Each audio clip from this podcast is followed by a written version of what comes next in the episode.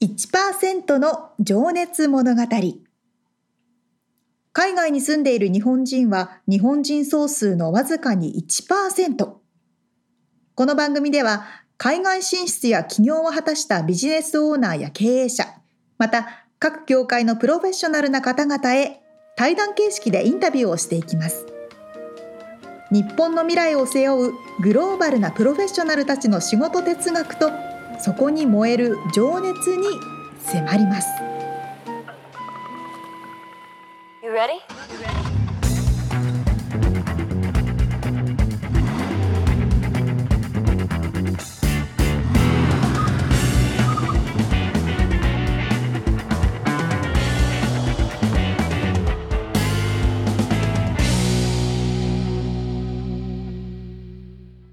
こんにちは。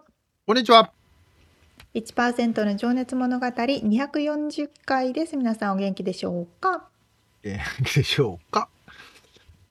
えー、今日はですね、小話を持ってまいりました。おえー、今、沙織ちゃんにリンクを送ったのと、ちょっと今、これ、ズームでカードをお見せしてますが、はいはい。これ読める？Mushroom 101。はい。で、いろんなマッシュルームが書いてある？そう、6種類のキノコが今ここのね、イラストで書いてあるんですけど、はいはい。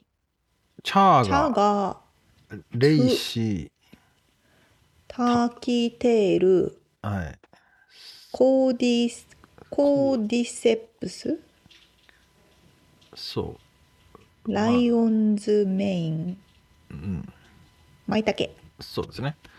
その6種類のキノコ6種類だけじゃないと思うんだけどそのキノコが入ったグミ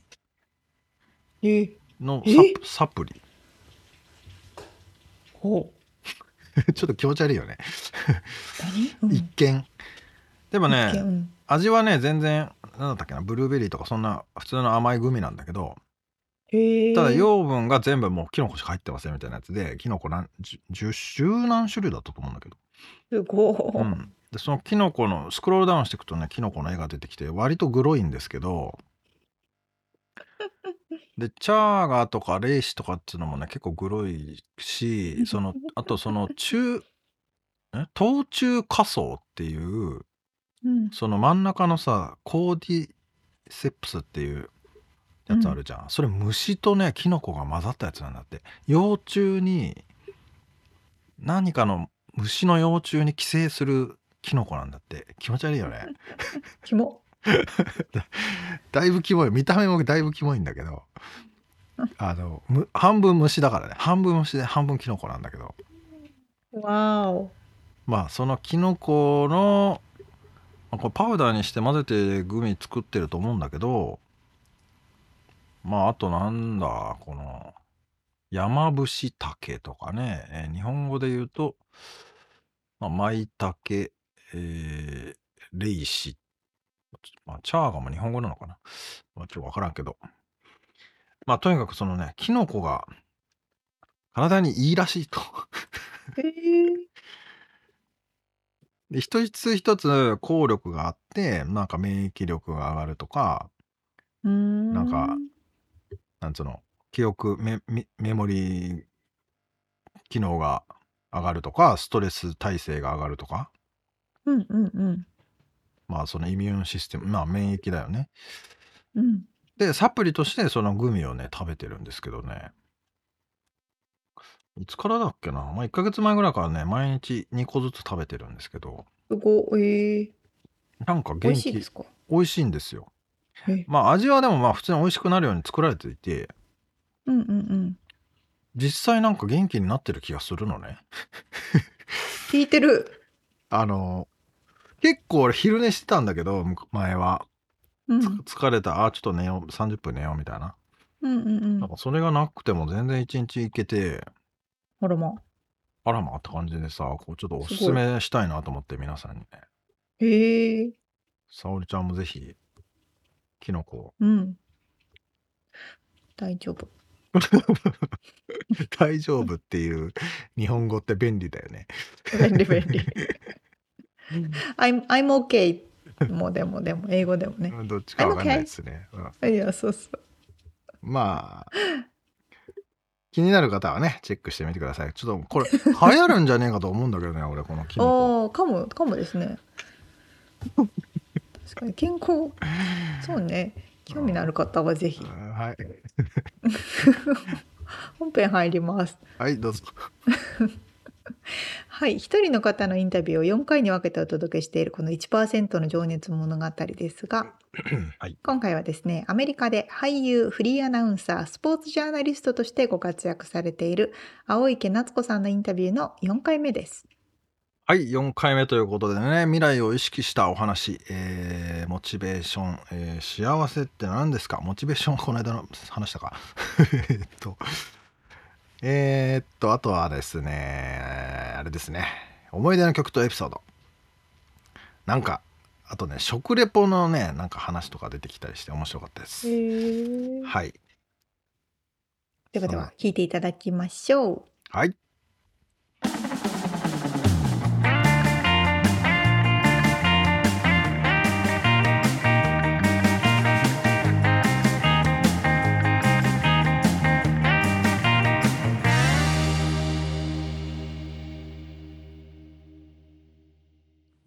えーじゃあ今からちょっと未来のを意識したお話を伺っていきたいんですがこれもね、ちょっと皆さんに聞いてて僕のあの一つの楽しみでもあるんですですがあなたにとっての幸せって何ですか？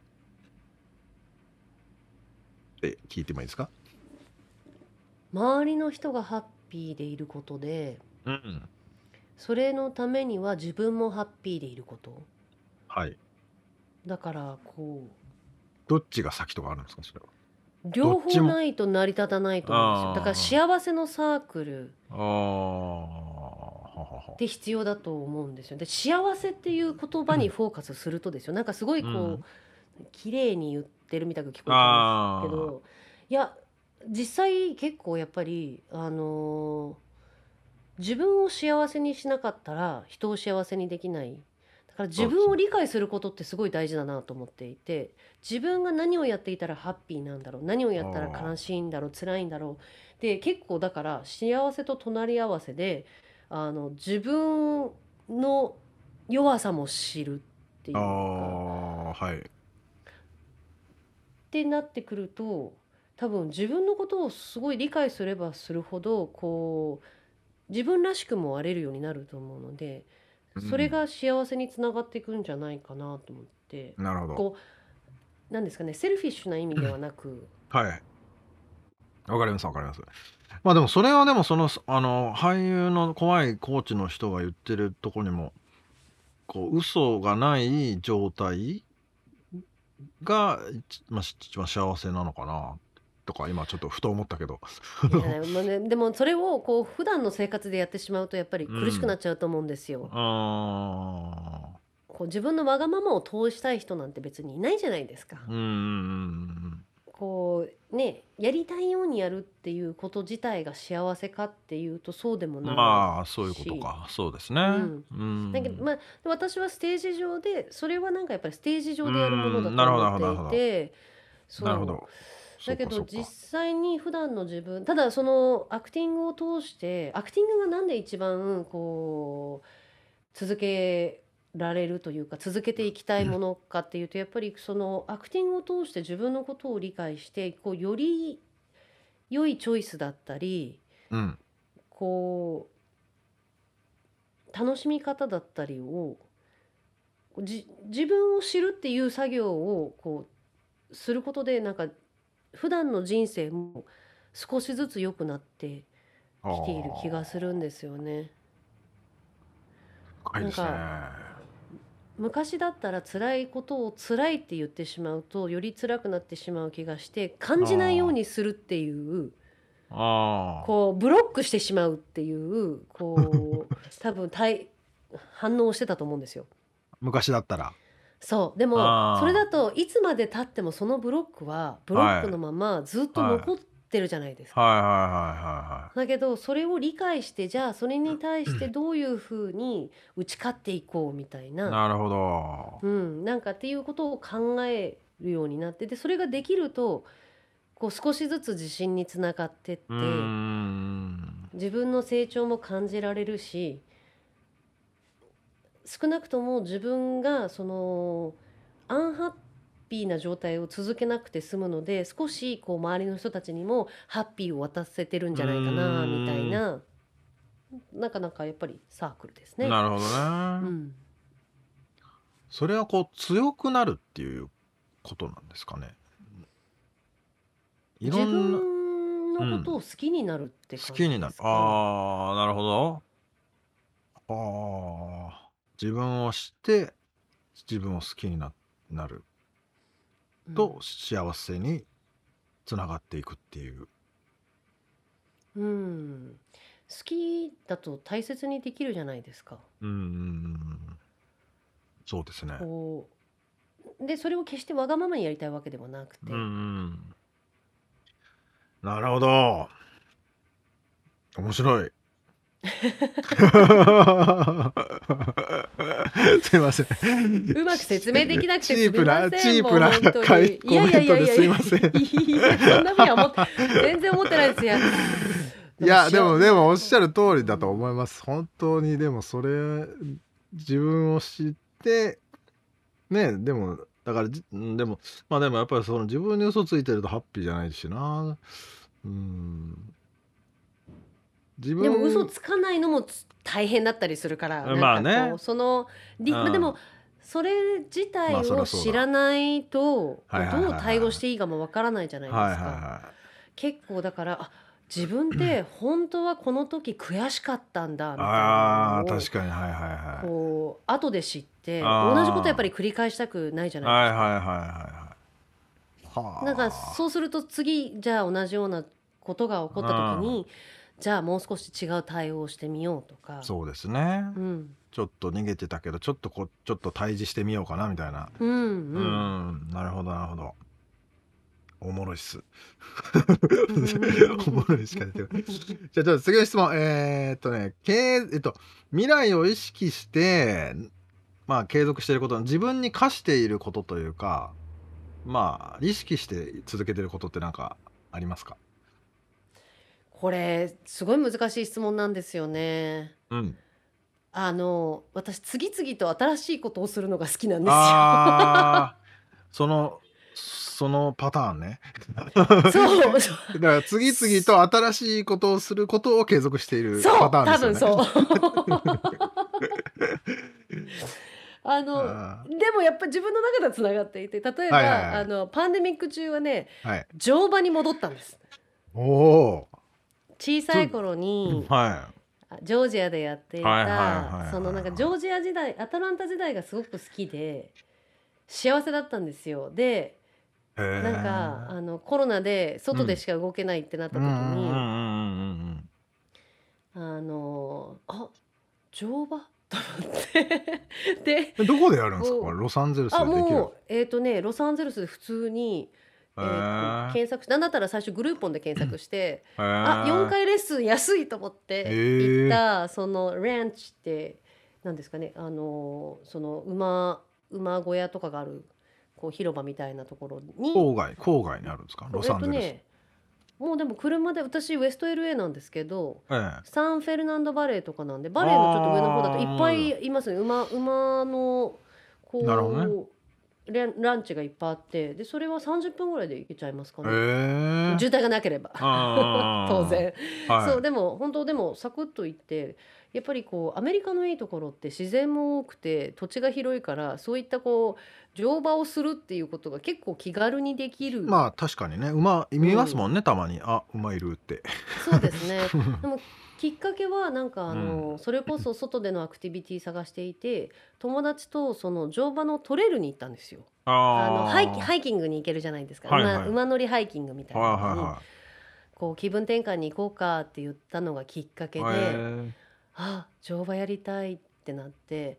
でね後で知ったんですけど、うん。これ余談ね、うん。あの父に乗馬に乗馬をもう一回やり始めてみたって言ったら「あんた馬に頭噛まれなかったっけ?」って言われて。どうやらうん。馬に小さい頃にあの頭噛まれてそれがトラウマで一回やめてるんです。全然覚えてなくて。もう「馬かわいいかわいいかわいいかわいい」なんて言ってたら「ああそう。あんなに怖がってたのにね」とか。よかったですね。でも忘れる、はいトラウマを解消しました。うん。ね、はい。忘れる能力があるということだよね人間は。そうでもすごい気持ちいいのでおすすめです。ああ本当ですか。ん。なんか一回どこだっけな。セドナかどっかで乗りましたけどね。およかったですけどねでもおしゃれな豪快なパワースポットで。あのうんこをするなっていうのは覚えてます。こう尻尾がピンって上がるんですよね。でちょっと動きがゆっくりになって尻尾がピンって上がってあそろそろ来るぞってそうそうそうそうそう。ボタボタボタボタってね。ちょっとあれにびっくりしていましたけど。確かに最初見るとびっくりしますね。なるほどね。じゃあもう常に新しいことをこうやっていくっていうような感じがなんか気になることがあったら調べるし、行ってみるみたいなのはチャレンジャーなんですね。ね。根っからのチャレンジャーなんですね、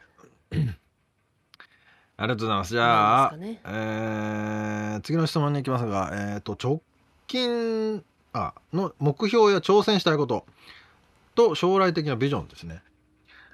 えーちょっとまあ短い目標と長めのビジョンみたいなのがちょっともしあれば伺いたいなと。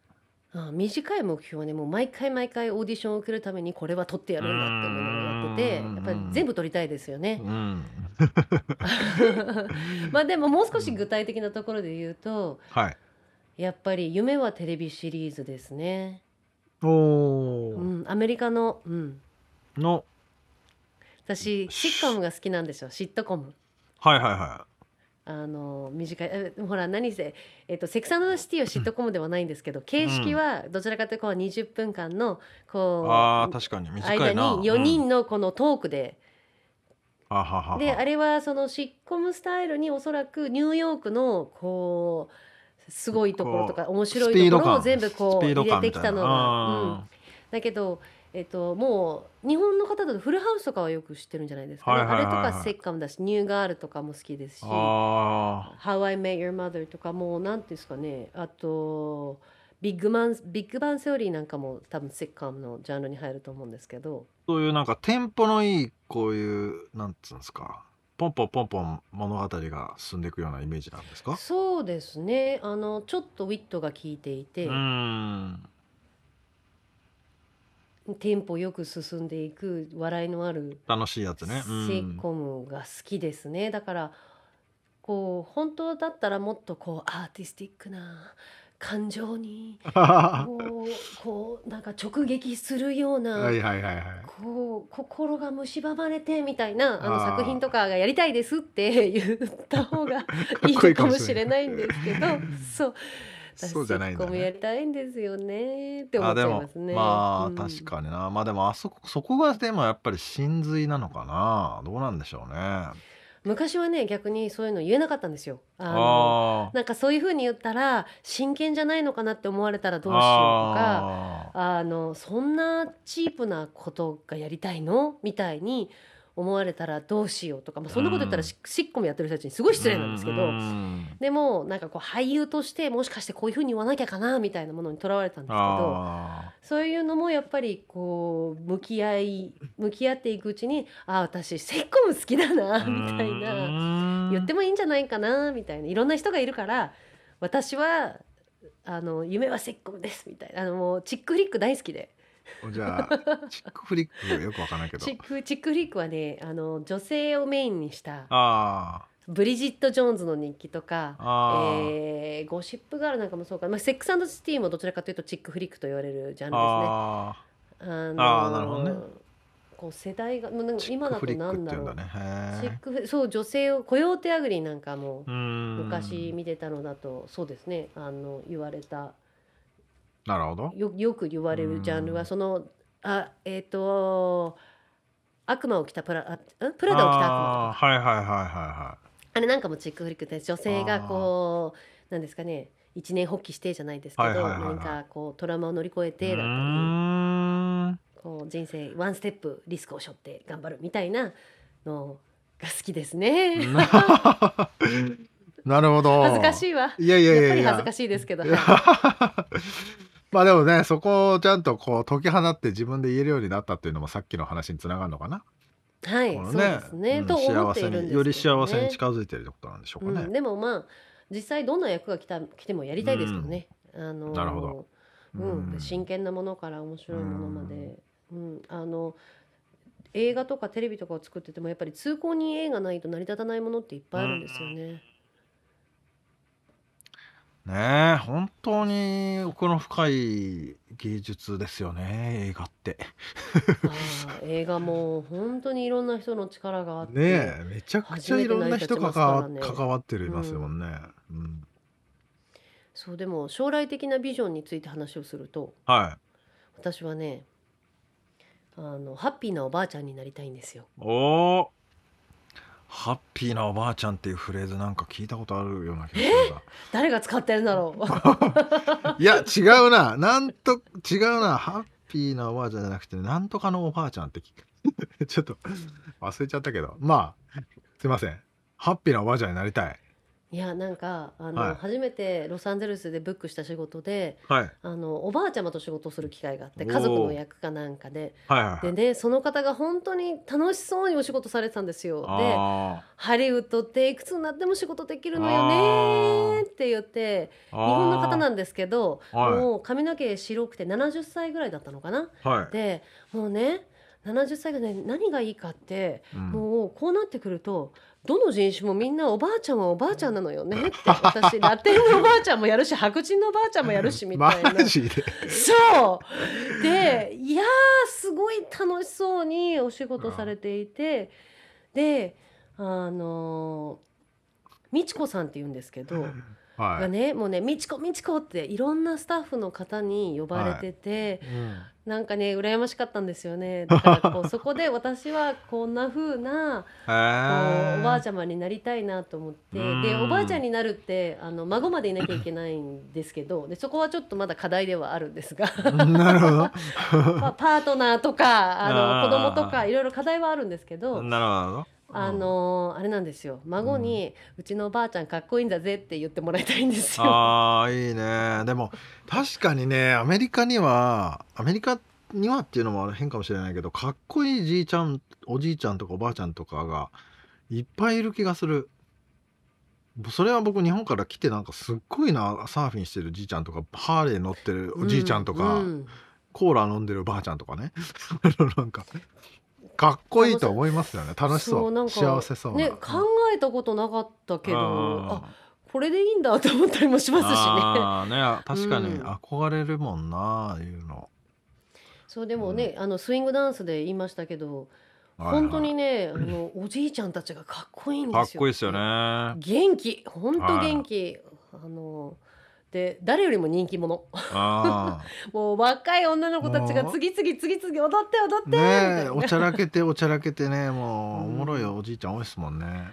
そう。そうなんですよ。だからまあそういう意味ではねやっぱりこういくつになっても、うん、ハッピーで、うんうん、ねでもレジェンダリーでありたいですね。いやでも本当に俳優ってのはね特に何歳になっても終わらない仕事ですもんねそうですね。おおばあちゃん役だって絶対必要だし。うん。うん。楽しみ。まずはチチックフリック？的な テレテレビシリーズに出てもらってえゆくゆくはまあおばあ、うん。ハッピーなおばあちゃんでね。そうです演ねじて。もらうと、はい。うん。ありがとうございます。じゃあちょっあとえーそんなねまあこう多分俳優になりたい女優になりたい海外で活躍したいみたいなね若い方も結構いらっしゃると思うんですけどそういう方に向けたちょっとメッセージを伺いたいなと。メッセージですよね。なんか私が言うのもおこがましいんですけれども、いえいえあのまあ自分がここまでやってきてわかるのは、何一つ人生計画通りになんていかないなと。そもそも計画なんてあったかなと思いながらでもそれこそ若い時にこうなってるんじゃないかなと思ったことは何一つ起こってないんですよね。でも、うん。少なくとも前に進んでいる限りうん。こう面白いことしか起こってないというか、うんすごい辛いこともあるんですよ。あの何ですかね、えー、と全然仕事が取れなかったりとかうん。あとはね思っても見ない出来事が起こってこうどうやって立ち直ったらいいんだろうみたいなことももちろんあるんですけど逆にそういうことがなかったらはい。今のこう例えばハッピーな状態だって気がつかないしうん。なんかこう人生捨てたもんじゃないなと思うんですよ。あのまだまだこれからなんか逆に言うとここまであ意外と大丈夫だったからきっとこの後も大丈夫だなと思うって、んだったら楽しんだもん勝ちだし、うんうん、もうく悔しいのも思いっきり悔しがっていいんじゃないかなとうん思うしその分楽しいことも思いっきり楽しめるんじゃないかなと。であとは私なんかが一番分かりやすい例なんですけど、うん何でもやってみたらいいと思うんですよ。何かになるかもしれないから。ああでもでもねやっぱそうね計画通りに進んじゃってもやっぱ面白くないっていうかね逆に言うと計画し自分が思ってた以上になることもあるわけですもんねこんなことできちゃうんだみたいなね。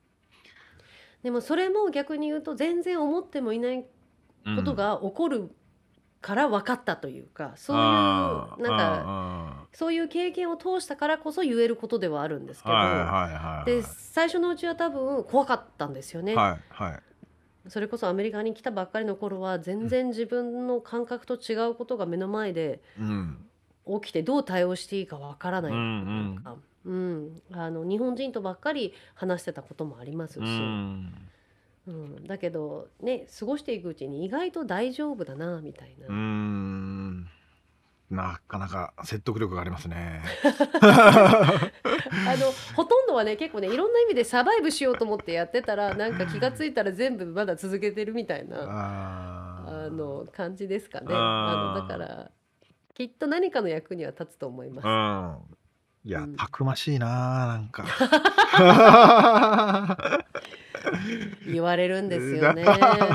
どこでも生きていけそうってもういやでも何回も言いますけど、えっ、と本当に助けてもらわなかったらうんいや、うん、あの今がの自分はないですしう、ん、でもこのね、うん頼もしさがありますね。やっぱこれはでもやっぱその日本のねテレビ局の方とかもこれはもう青いあの夏子に任しとけとかねそう言いたくなる気分がわかりますわなんか。どうだろうなもう昔の先輩たちは こういや青い系じゃちょっとなってああそうなんだ。いやもう今はもう大丈夫っしょ思ってると思いますよ。なんとかするっしょってなんとかしてきましたよ先輩みたいな。でも本当先輩たちの教えがあったからこそ、うんあの今があるなと思いますし本当うんアナウンサーやってなかったらできなかったこともいっぱいありますしね。うん。ね逆にアメそうアメリカでこんなにも役に立つんだアナウンサーやってたことがっていうこともたくさんあります。うん。ーね素晴らしいな。でも本当にいろんな人と会ってるし 人間が分厚そうですね ちょっとじゃあ最後に。いいことなのか悪いことなのかですけど、いやいいと思いますよ。最後にちょっとおまけ的になんですけど思い出の曲とエピソードとかうん。まあね俳優ということでこの映画おすすめの映画とか聞いちゃっていいのかどうかわかんないんだけどもしそういうのがあったら。俳優やっててがいいですか？難しいな。何まあまあ別に関係係なくてもいいですよ。あの普通に好きな映画でもいいしなんかでも思い出の曲とエピソードっていうのはねなんなんとなくこう自分を今までこうど辛い時に思い出すとかわかんないけどなんかあったりします？そういう。これね一番最初にあの題目見てた時に思い出したのが、は女子アナ時代なんですけどあ はい。えっとラジオの番組の、うん。えっと司会でうんなぜかウェディングドレスを着たんですよ。なぜかはラジオですよ。ラジオの番組で司会をするにあたってウェディングドレスを着て教会で番組収録をしたことがあったんですよ。ああなるほどでその時にかかっていた曲がネイビーアイボリーさんの「指輪」っていう曲なんですね。ネイビーアイボリーさん。そう今もうねえっ、と2人で活動してないかもしれないんですけどあのその曲が大ヒットしてえっ、と放題が指輪ってことですか？はい。イングリッシュネームってなんなんていうんですかなその。あえっ、とあれです。日本のアーティストさんです。吉そうなんだ野時代なので、はい、えっ、とね、どこだったかな、三重か岐阜のあれ教会に行日本語のって、曲なんですね、うん。はあはあはあは日本語の曲で、えっ、と、ほ他にもありますね。あの、えっ、とね、なんだっけな、まあでも、まあえっ、と、えひとまず一番最初に思いついたのはこの「ネイビーアイボリー」の「指輪」っていう曲がすごい素敵な曲なんですけどあの愛を語ったうんあの曲でよく結婚式なんかにも流れるみたいなんですけど。ああまああ、まあね、そのウェディングドレス着て教会で聞聞聞いたわけですから。ラジオのラジオの番組なのに、うん。ウェディングドレスを着てで、はい。先輩はタキシードを着てるんですけど、はいはいはい。あのシークレットブーツを履いても私の方が背が高かったんですよ。でだからなんかなぜかラジオの番組でなぜかウェディングドレス着てでもすごい素敵な曲を聴いたっていうあの思い出がありますね。はあ。で今話してる途中に思い出した。思い出したのが これもがまた女子アナラジオをやっていたの。あのああ CBC ってラテ県営局でラジオがあったんですよ。でそれも実はすごいこうね、ラジオオーディションがきっかけでこうアナウンススクールに行ったことがあったのでラジオっていうのは一つこう自分の中では目標があって。ああはい。でラジオ番組を持たせてもらったことがあって先輩と。で DJ ってことですね。はいはい。はい。でえー、と普段は先輩が回してて私がアシストさんアシストでやってたんですけど、はい。その、えー、ととあるあ誕生日の時に今日はじゃあ、あのなっちゃんの誕生日だから、はい こうなっちゃんが曲を選んで紹介してっていう風おーな形でこう言ってくださったんですよ。で、はまだ1年目か2年目ですごい緊張していていはいでたかが曲紹介ですよ。うんたかが曲紹介なんですけど、えーそれではえーっと青池がおすすめするこの曲行ってみましょうみたいな感じです言ってうん「ダンシングクイーンでアバ」って言っちゃったんですよ。逆逆だったのね。そう。アバでダンシングクイーンって言いなかったのに、うん。でももうあのディレクターさんは待ち構えているからそのタイミングで音入れちゃうじゃないですか。修正することあなあそこ決めるとこなのに。くそう。ダンシングクイーンでアバって言っちゃったんですよね。それなんかでも後からコメントとかで来そうだね。あのリスナーさんから。はい、そうそうそう、可愛かったです。とか、やっちゃったねなっちゃんとか。こう、はい、皆さん、あの、結構ね、温かいコメントが。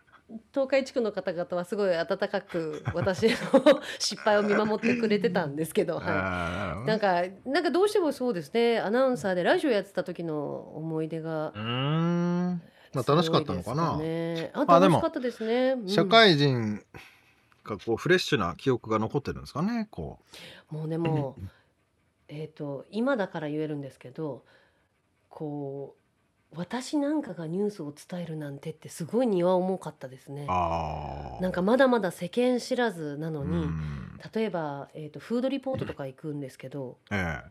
こう味の違いとかわからないじゃあないですか。あ食レポね難しそうですよねそう。もうパスタ34種類その日に食べて違いを説明することができなくて。ボキャブラリー持ってないとね。あとその味も知らなきゃいけないけどボキャブラリーもないし、うん。そう。であとねカメラに向かって食べるってすごい難しかったんですよ。そう、う。ん。そうだからねすごい恥ずかしいなっていうのばっかりで最初の数年はねなかなか楽しめなかったですね。だからもっと楽しんでやれたらよかったうなと。ん。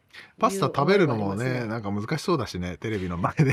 こうチュルチュルチュル。巻くんだろうとか こいつえらいいっぱい巻くなとかで思われる。ね、ラーメン。もうラーメンが。ラーメン。難しいよね。そうでしたね。あまりでもうん。はい。今ね、あの食レポをやってたおかげでコマーシャルオーディションはカメラに向かってやることが多くて、あー。ははは。これね全然大丈夫ですね。あー経験積んだんですねじゃあそこで。いやーもう本当にありがたやーっていう感じですね。いやー楽しくお話を伺いました。元気だなうまくまとまるかどいうかやーこれっていうところで。ね編集でどこかカットされてるかもしれないんですけどねもう。あもう全然全然ああののそこはねあの同じ仕事をする身としてうんもうしょうがないんです。バチバチバチと切っちゃってください。もう濃い内容でありがとうございますいやいえいえこちらこそ聞いてくださってありがとうございました。なんかちなみになんか最後にちょっとこう宣伝じゃないですけどまああんまり僕のちょっとビリきながらなんですけど日本の方も聞いているんですけどなんかお知らせしとくものとかウェブサイトのアドレスとか YouTube チャンネルとか。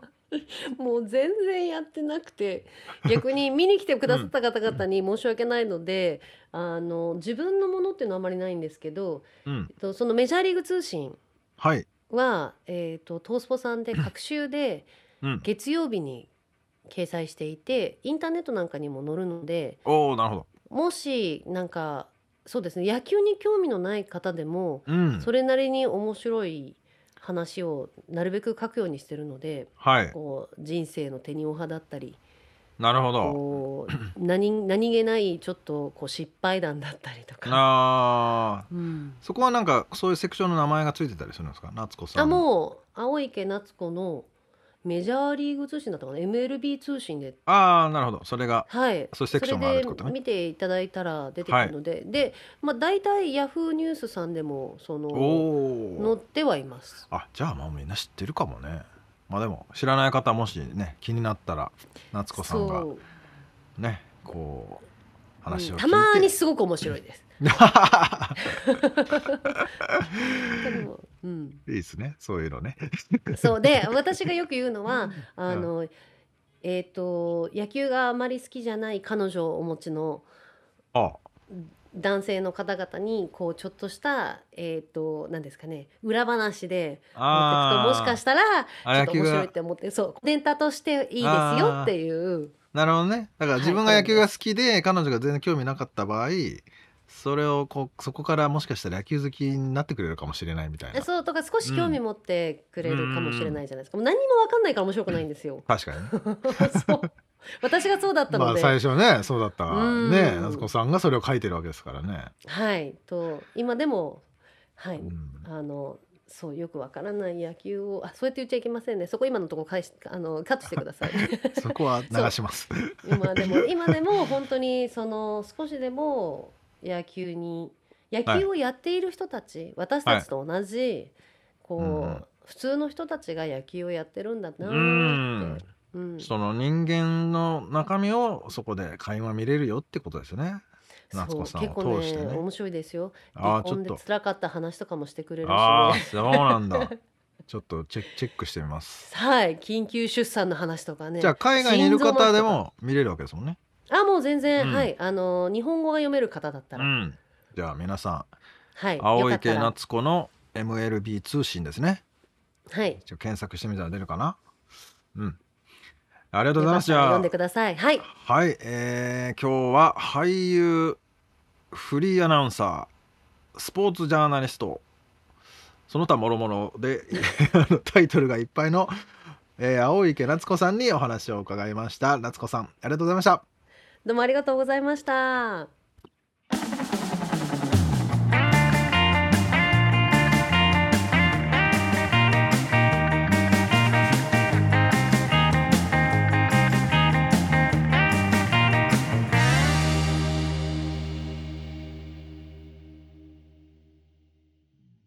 確かにずーっとできるお仕事の中に俳優ってありますよね。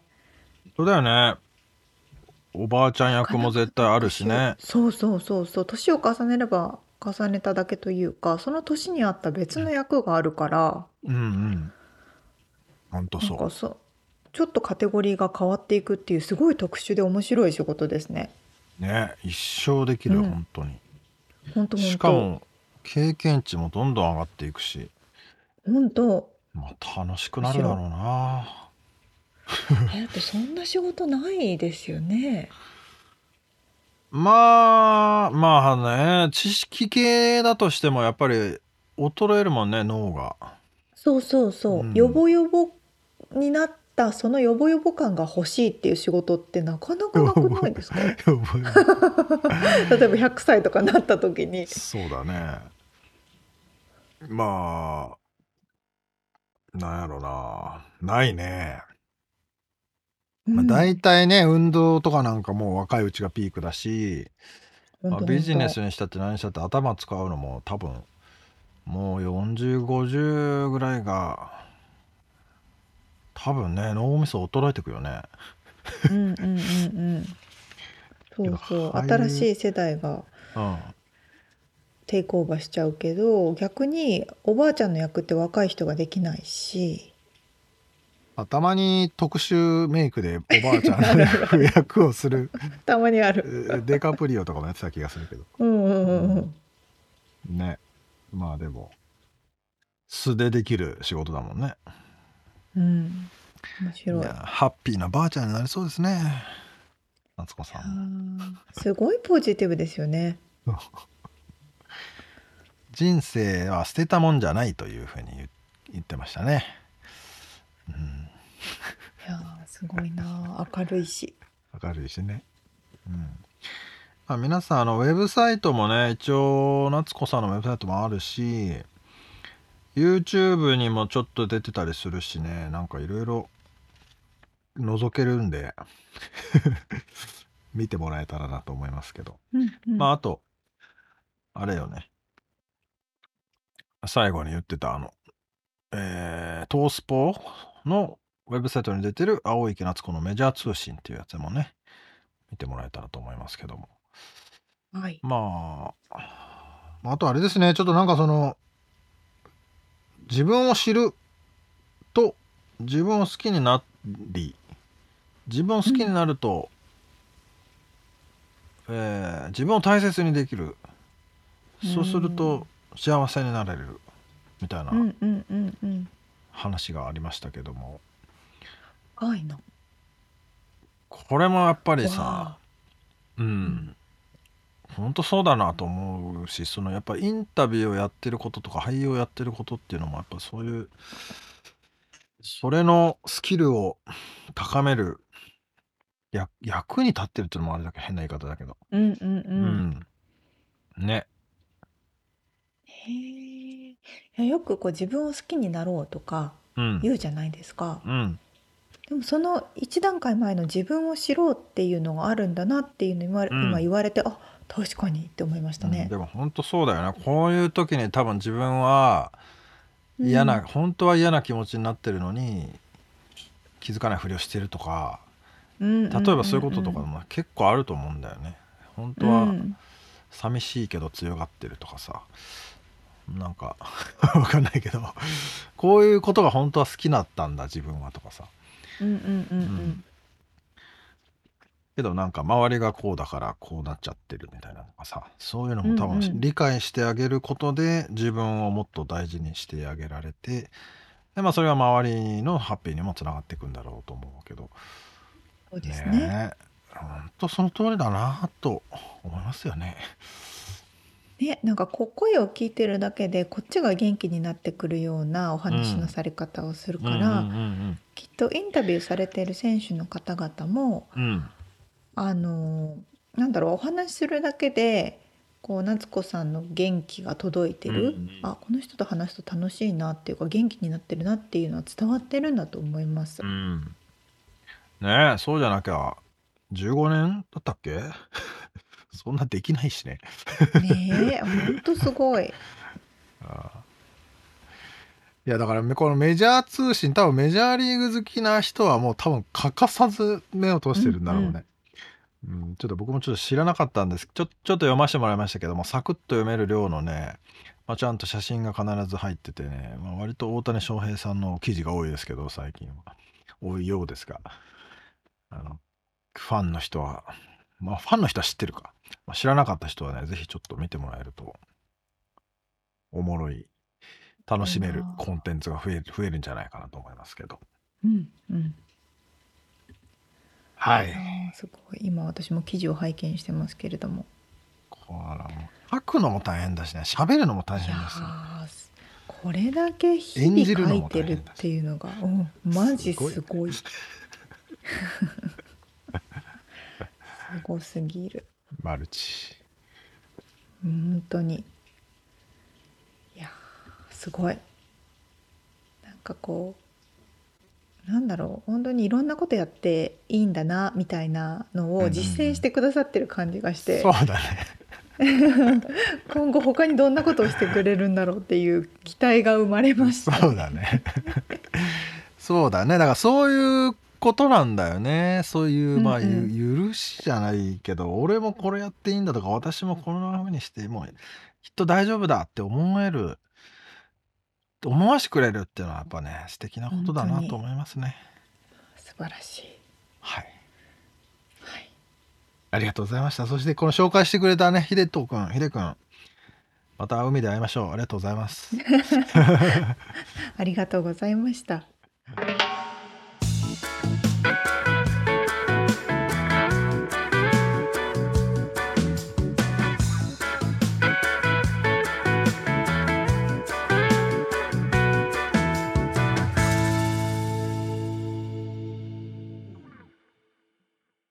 リアルアメリカ情報。よこのコーナーでは最新のビジネス生活情報をアメリカ・ロサンゼルスよりお届けしてまいります。はい、今日は僕が担当なんですけども、お題はですね、Z 世代の7大トレンド、2023年以降の見通し。はい。というタイトルにしてみました。ほうほうほうほちょっと気になるでしょ？う。うんうん、ちょっと気になる。ちなみにちょっと気なる ?Z 世代は、沙織ちゃんはミレニアル世代かな、うんうん、そうですね。そうですよね。えっと、ちなみにですね、じミレニアル世代というのは1981年から1996年生まれのあたりの人。ほいほいほい。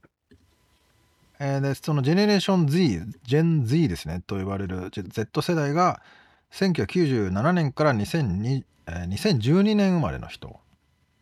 最近じゃんって感じですね。あ、そうね。97年から2012年。はいはでそれ以降は今、ジェネレーションアルファと呼ばれてるらしいですが、い。へえ、そうなんだ。うんまあ、ただ今回のトピックにある Gen Z というのは何で注目されているかというと、えー Z 世代アメリカではですね特に史上最大の世代であり現在アメリカ人口の27%を占めている。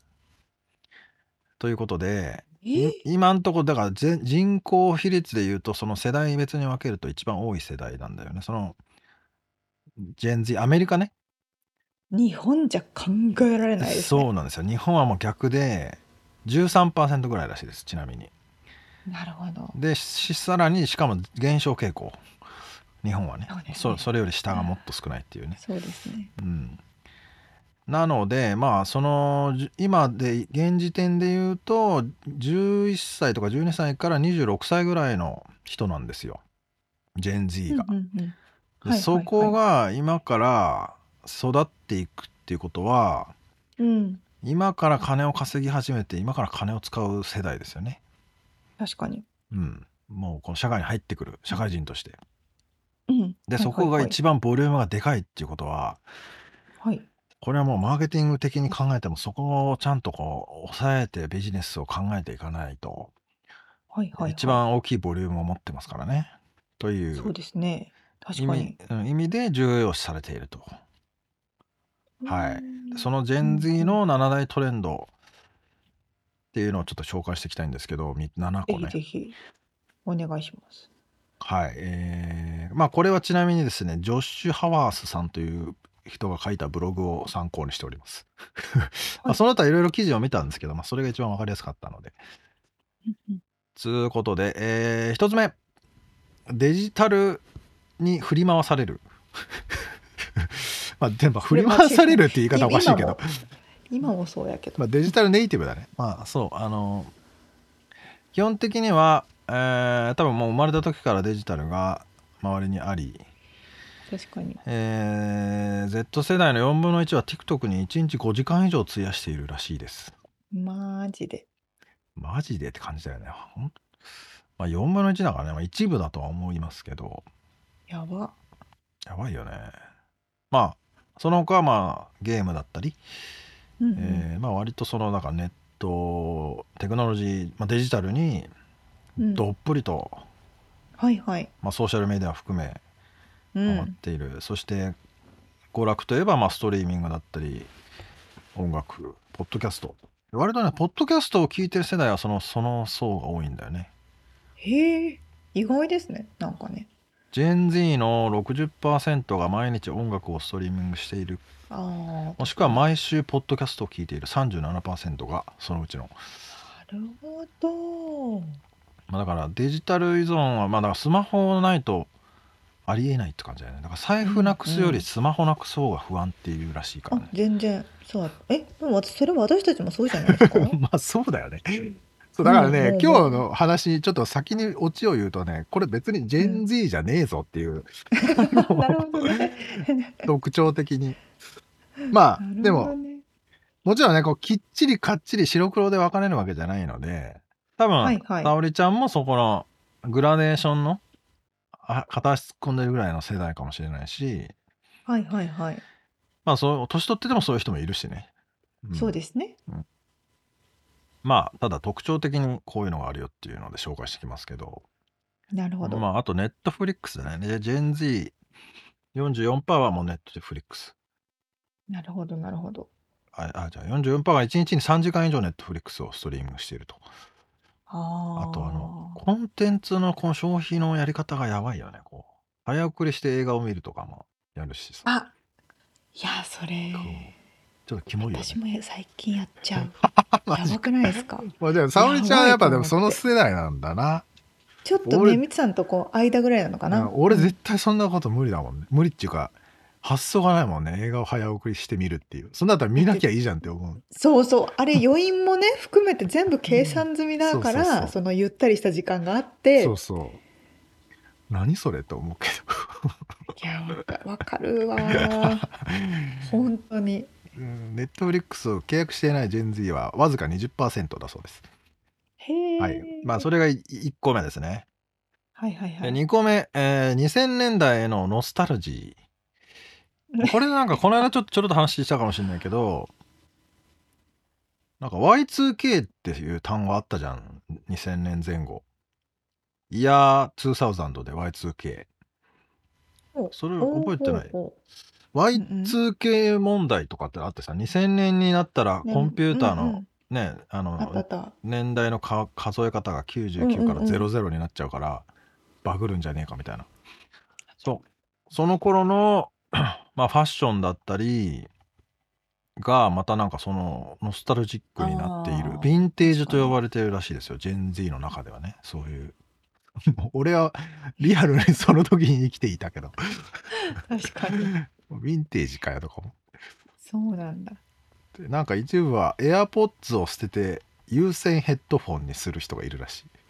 逆に？逆に 逆にこっちの方がいけてるぜ的 そうそうそう。線がある方がクールみたいなね。はあまあだからレコード版とかカセットテープにこうクールなね。かあのあれを。針を落とすみたいな。そうそうそうそう。そうですね。そうそう。なるほどね。あそれは俺はもうリアルに生きてたからちょっとあれですけど。そういう教習があるらしいですねなるほどなるほど。面白い。それが2つ目。そして3つ目、えー政府もしくはその他の組織に対する不信感が高い、まあ、メディアとかも含め。りそうメディアに対する不信感とか。まあ政府もねもうまあそれはもうジェン Z じゃなくて俺らも多分あるよね。特にアメリカの政府なんかもなんかよ、茶番かよってなって思うもんねなんかいろいろ見てうるとね、ん。うん、とかまあ何が何だかわからん。そう何が何だかこれありなのかみたいなね まあ日本もそうかもしれないけどね国会とかもねうん。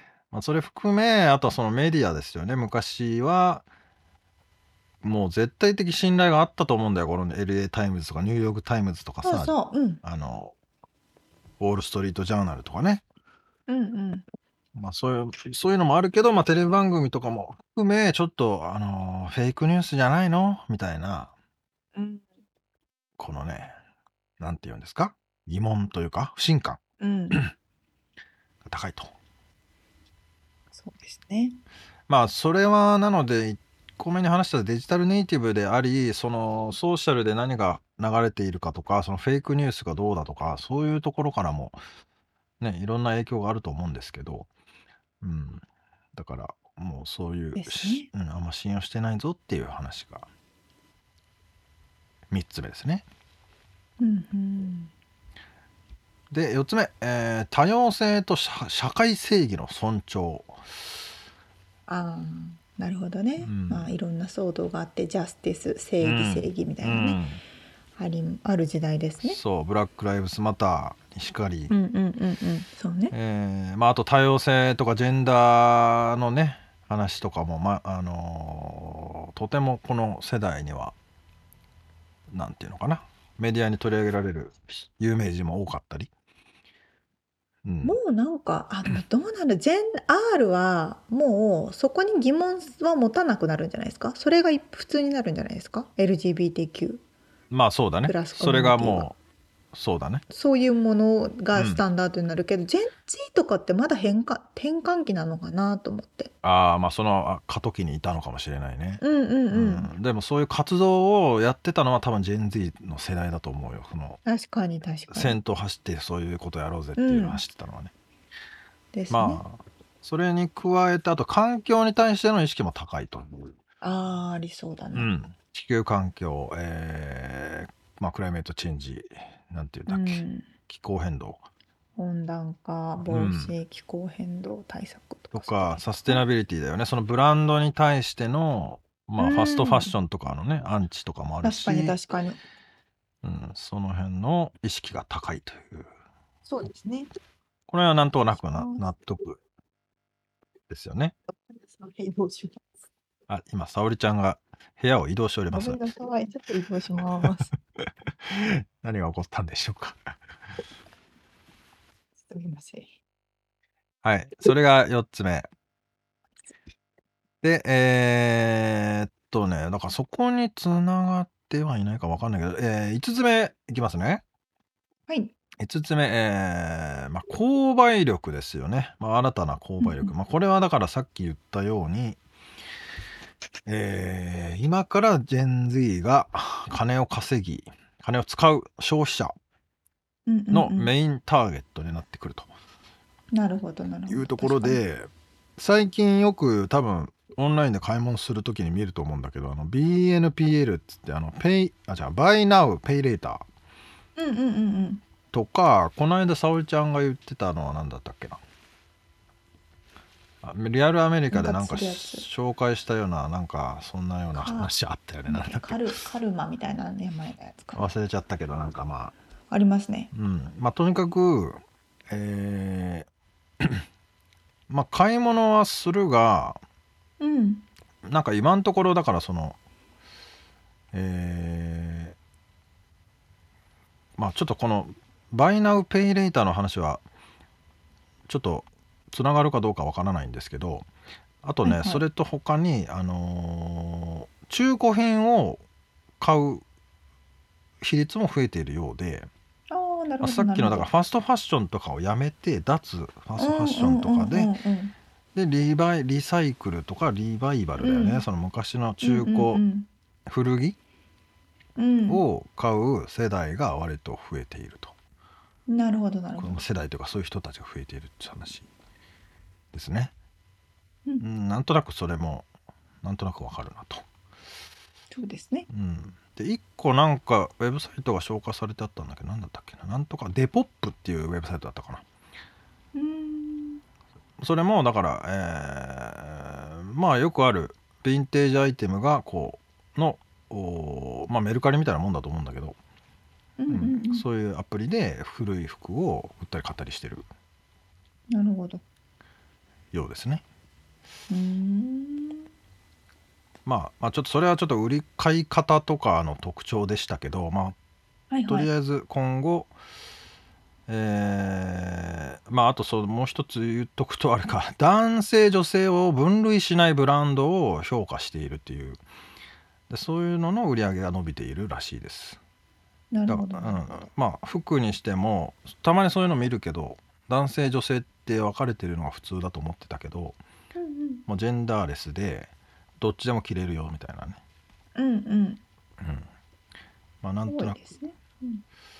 そういう消費の仕方が増えてるよ特徴的だよっていう話ですねちょっとうまくまとまらなかったかやっぱでも全 G と私たちの世代って違うなっていうのは聞いてて感じましたけどね。うんうんうんなんかまあ確かに一緒かなって思うとこはあるけど私たちの親の世代にうん。憧れを抱いてるのが Gen Z なのかなみたいな、憧れなのかあ戻りたいのか。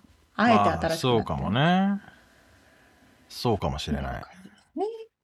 まあまあそれと、まあ、もう2つあるんですけどえーちょあと働き方の話ね。職場への影響力、うん。まあこれもえー、なんだろうなお金とかベネフィットとかよりも 会社の文化とか将来的な可能性を一番重要視するらしい。そういう傾向があると。はいはいはい。でこれもよくわかるよね。そのまあお金はもちろんあれだけど、えーもう終身雇用とかそういう話はもう特にアメリカなんかないし、えーまあリモートワークが増えてハイブリッドワークになり、はい。まあ、そのなやっぱり会社の中の文化とか会社の中のこの色がフィットしないと働きたくないですみたいな。うんうんうんうんうん。でその裏側は逆に副業がしやすくなって、えー副業してる人多いし副業しないと支払いができないっていう人も多いみたいでそうそうそうそう、うん本当そうなんですよ。でその時にじゃあいやいや金がいいからって嫌なところで働けるかって言ったらそんなことはしなくて、あの働きやすいところで働くといううん、のと将来的な可能性っていうのを見るっていう傾向があるようですね。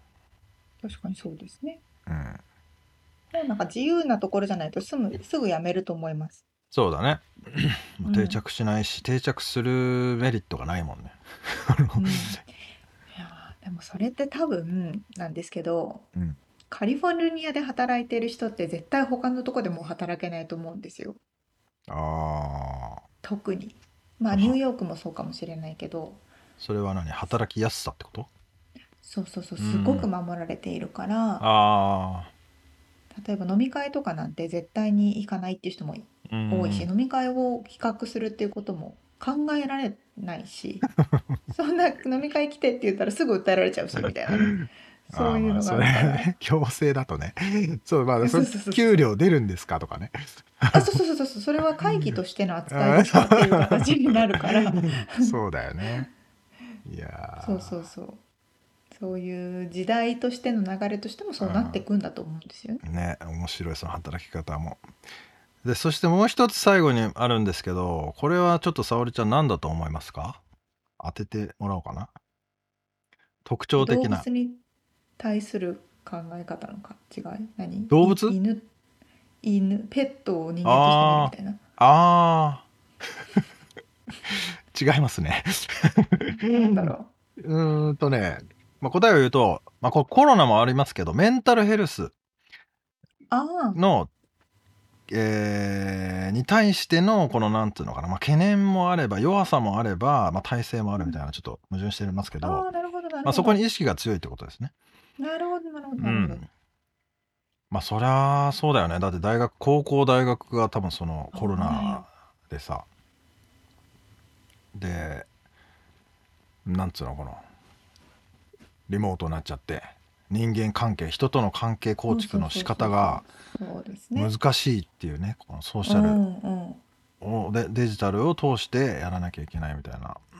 うんでその Z 世代に検索されたキーワードでまあちょっと先週か先々週の話もあったけどあのキーワードでよく検索されたのはデジタルウェルビーイングっていう、えーキーワードなのでどうやってデジタルで付き合っていくかっていうまあだからそのソーシャルメディアによって精神をやられる人もいれば確かに。うんあのそれをうまく使いこなす人ももちろんいるわけで。うんうんうんううんん。ただそこのそこにやっぱ影響を受けているせ精神衛生上良くないひこう人も多い世代だという感じですね。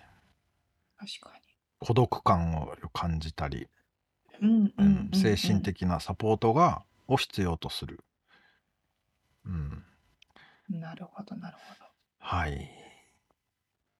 そんなー感じで、ねう。ん、7個今言いましたけど1個目デジタルネイティブっていう話で2個目2000年代へのノスタルジーで3個目、うん政府及びメディア組織に対する不信感うんうんうん 4多様性と正社会正義の尊重、まあ、環境もそうですね。で5番が新たな、えー消費力ですね。購買力。で6番が職場への影響、まあ、職場のこう働働き方の考え方ですね。で7がメンタルヘルスへのこの懸念というか、まあ、意識っていうところで、えーうん。話しましたけど、うん今何分ぐらい話したかちょっとわからないんですけどこれ話してるとわかんないね。どれぐらい話してるの うん十あ五分ぐらい。あちょっと話しすぎですかね。まあとにかく、えー世の中では結構アメリカにおいてはかなり Gen Z は重要な世代であるうんが、まあ、日本はこれからあまあ少なくなってくるんですけど逆に考えると企業さんはアメリカにマーケットを見出すっていうこともありえるんじゃないかと。そうですね。そういうねあのアメリカ進出も考えてみてはどうですかというう ん感じでしょうか。そうですね。人事のことを考えながらマーケティングをするときは考えるってことですね。そうですね。ということで TikTok をやらないとなって最近また改めて思ってます。それは間違いない 前から何回も言っててやってないっていうね。まとめとしては TikTok はやりましょうということで。そうですね以上リアルアメリカ情報でした。はい。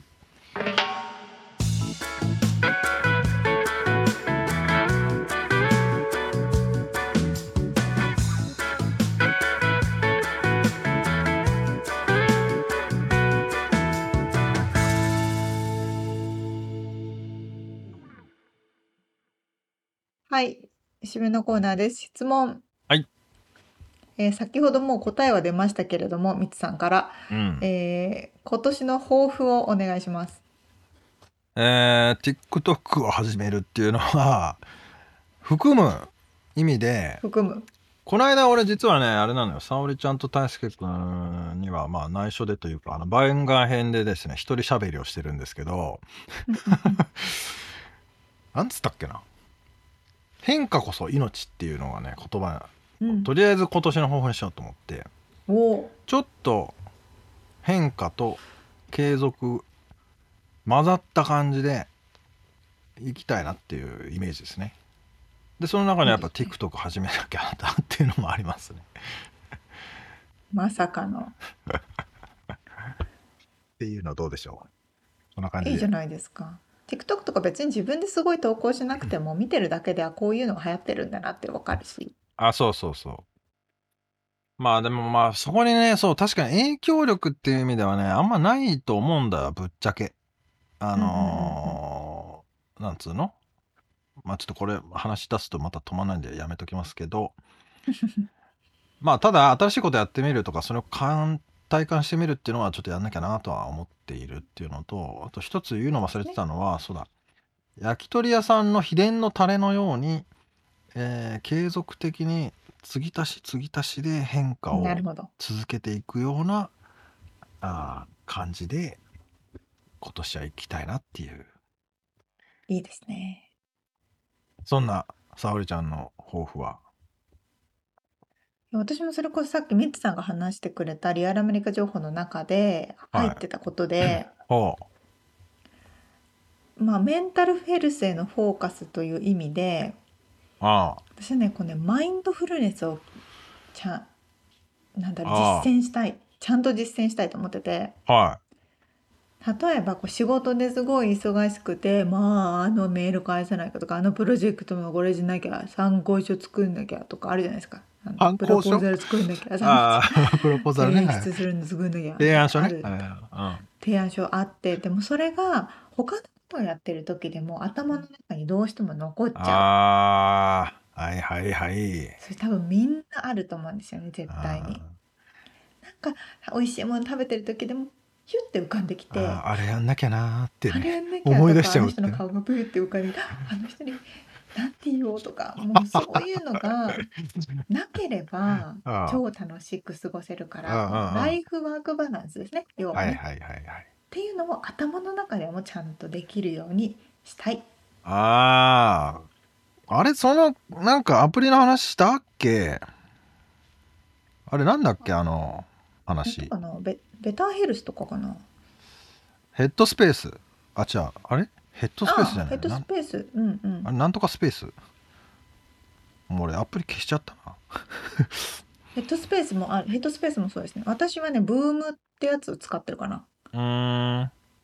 あそうなんだね。ますよね。あじゃあ使ってるのねアプリをね。あいっぱい使ってる、う。うんん、ああいうのはねでもあの多分おおお何？お坊さんの修行と一緒でうん。きっともう煩悩をうん断つっていう、うん。ああいう精神統一の修行ってもうねちょっとすぐにはできないから何十年って多分かけてできるものなんだと思うんうですよね。難しいよね。分かっててもね。私そうなのよ。まあ沙織ちゃんもね今大きなプロジェクトの真っ只中ということでね忙しい時にこの収録をねじ込んでいる僕なんですけどもあいえいえこの年末ね本当は楽しい時にねあんなことやんないかこんなことやんなきゃなんて考えてリアルな話ですねそうそうそう頭の中を整理したいよみたいなことですよね。俺でもなんかその辺はねうまくなった気はするよスキルすごい。やっぱりもう何も考えねえっていうふうにもう考えてもしょうがないっていうそうそうそう。うんしょうがないのは分かってるのに考えちゃうんじゃない。うんもちろん溜まってたりやらなきゃいけないっていうのは分かってるんだけど、うんうんううん。ん、もう一切は外すっていうえすげえ。感じにはなってきてる気はするけどねだんだんねそれはすごい。めちゃくちゃいいスキルじゃないですか。ただ物忘れが激しくなったとかそういうのもあるけど 覚えてないみたいな。何も覚えてない。うん、すごいすごいすごい。そっかなんか沙織ちゃんん。まあそんなシリアスな感じの締めになるとは思わなかったんで。全然 全然シリアスじゃないんですあシリアスじゃないのか。えいやまあね。例えば、うんあの海に遊びに行ってる時にああ。やっぱ明日の夜ご飯の支度しなきゃいけないあの夜ご飯これなのにし材料買ってないけどどうしようみたいな。だからあれサザエさん症候群だよやつだよね。朝日線症候群っていうんですか？そうって言うんでしょ？だから日曜日になったら日曜日の夕方にサザエさんがやってて、うん。サザエさんが流れる頃に「あやべえもう明日から月曜日始まるじゃん」みたいな感じでこう。あそれとはまた違うの、なるほどねそれと違うすいません。フォローになってませんね、うん。なるほど。まあ。だからそういうふうに多分うん。みちさんもそうだけどきっとまだメンタルヘルスっていう言葉を出しただけで、みんなどっちかっていうと精神病とかの方に捉えてるんですよ。ああそっちに捉えちゃってんのかなるほど。でも私の世代とか特に私はそういう面はすごい昔から、うん。あの全人に近い考え方だったんだけど彼らとかはもっと全くそういうのじゃなくて普段一日の終わりにすあの体をストレッチするみたいな感じの捉え方だと思うんですよね。なるほどね。うん。捉え方がもうすでに違うっていうことだね。違う気がする。それは世代ジェネレーションギャップ。そのものだもしれない。まさに 私よりもさらにこのあそうだね。若い子たちは違うんだ確かに確にかに。なるほどな。だそれがもうそのライフの中にちゃんともう普通にあるんだろうな。あ多分そうだと思う、うん。なんか俺なんか心配になっちゃうからね。大丈夫なのかなっつって。あ嘘。本当ですか？いや。えー、そうなんだ。えっていうかセラピーとか行ってな行ってる子の方が多いかも私の周りそうそうでもそうらしいです、うん。そのジェン Z も、うんそうそうそうそうそう。だそれがうまく自分のパフォーマンスとか生産性を上げたりとかそうそうそう。ま良い人より良い人生を送るために普通にあるってことだよね。それがなんか変な風な偏見を多分俺らの世代はもう入れられちゃってて、うんうんううん。ん、多分ねそこは考え方が違うんでしょうね。そうだろうね、まあ、面白いなでも面白い。その話な。ね面白い。ということでジェンジェネレーション。からの質問からの、はい。そうでしたね。ということで今長くなり年ましたけれども。今年の皆さんの抱負は何ですかというねちょっと投げかけで終わりますか1月は。はい。どうぞ今年もよろしくお願いしまあすそうですね。2023年も、はい。えーうさぎ年飛躍の年ということでなんかまた昭和のおっさんみたいなことを言いましたけど。逆に全 G かもしれない。逆に。逆にね。はい。ということで、はい、今回お届けしましたインタビューとリアルアメリカ情報のインフォメーションはブログに掲載しております。podcast.086.com、podcast.086.com、または1%の情熱物語で検索してみてください。はい。えーちょっと今思い出しちゃったんですけどいつもの言うことはやめて、えーっとスクール .086.com っていうですね、086の学校を始めます。っていうちょっと告知をしちゃいます。まだ出来上がってないんですけど。今調べようとしてたのに。あでも見れるよまだ途中だけど嘘。うん多分年始にはもうちょっとここにここでこれをは配信するのはでもまあ1月の終わりぐらいか、まあ、それぐらいねまでには確実に完成させているはずなので。おお、すごい。うん。まあちょっとビジネスを、えーオンラインで学べますよみたいな学校なんですけど。まあ。面白い。すごいじゃないですか。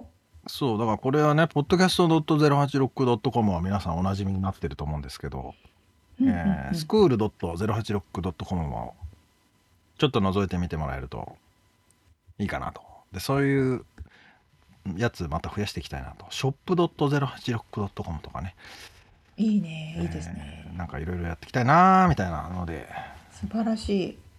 考えてますのでまたこれのアップデートを、あそうですねしてくださはいすいませんなんか宣伝になりましたけど 最後い。いいじゃないですか。いいよね別に素晴らしい。はいということで今週も聞いてくださってありがとうございました。ありがとうございますまた来週お会いしましょう。じゃあね